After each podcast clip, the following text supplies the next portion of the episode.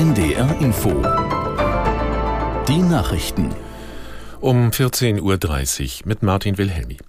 Das Innenministerium in Marokko spricht nach dem schweren Erdbeben inzwischen von mehr als 2000 Toten. Zudem seien mindestens 2000 weitere Menschen verletzt worden. Aus Madrid Mark Hoffmann. Es wird erwartet, dass die Zahl der Opfer weiter steigt. Einige der am schlimmsten betroffenen Gebiete sind abgelegen und bergig und daher schwer zu erreichen, betonte die Internationale Föderation der Rotkreuz- und Rothalbmondgesellschaften.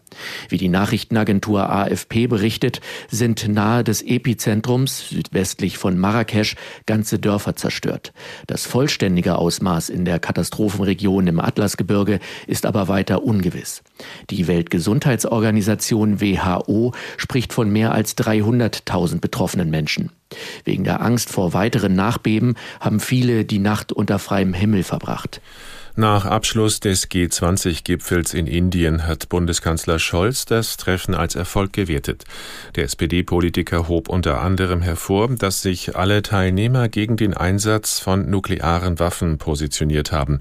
Außerdem lobte er die Zusammenarbeit von Ländern des globalen Südens mit dem Norden und Westen der Welt. Tatsächlich geht es doch darum, an einer multipolaren Welt zu arbeiten, in der es eben nicht so ist, dass Macht darüber entscheidet, wie die Beziehungen in der Welt sich entwickeln, sondern die Regeln, die wir einander gegeben haben, in der wir sicherstellen, dass Staaten nicht revisionistisch sind und ihre Nachbarn zu unterdrücken oder zu erobern versuchen und in der auch bestimmte Regeln des Miteinanders in den Ländern, die wir als Basisrechte verstehen müssen, akzeptiert werden. Bundeskanzler Scholz. Zum zweiten Mal in Folge haben Klimaschutzaktivisten in den Niederlanden trotz eines Verbots eine Autobahn nahe dem Parlaments- und Regierungsviertel in Den Haag blockiert. Wie schon gestern setzte die Polizei zur Räumung Wasserwerfer ein. Zugleich wurden Teilnehmer der Protestaktion festgenommen. Die Demonstranten der Gruppe Extinction Rebellion hatten sich zuvor der Aufforderung widersetzt, die Straße freizumachen und ihren Protest gegen die Energiepolitik der Regierung an Plätzen zum Ausdruck zu bringen, wo das erlaubt ist. Gestern waren rund 2400 Demonstranten vorübergehend festgenommen worden. Bei einem Luftangriff auf einen Markt in der sudanesischen Hauptstadt Khartoum sind Rettungskräften zufolge mindestens 40 Menschen ums Leben gekommen. Der Angriff sei im Süden der Stadt erfolgt, wie örtliche Notfallambulanzen mitteilten.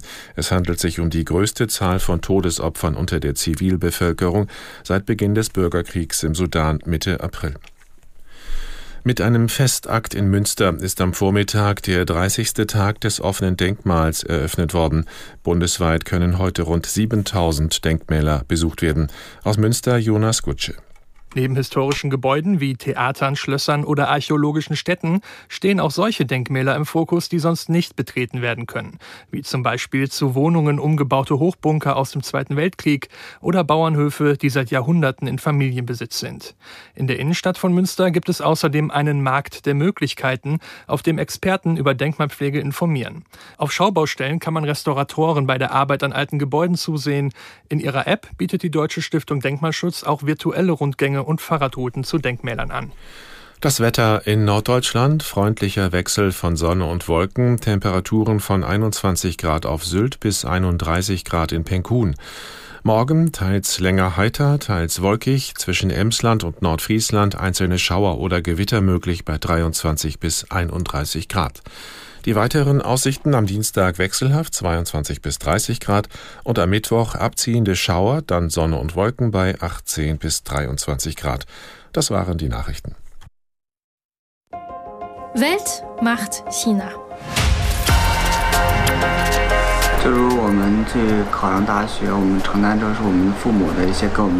Wir gehen zur Uni, denn das erwarten unsere Eltern von uns. Sie wollen, dass wir erfolgreich sind.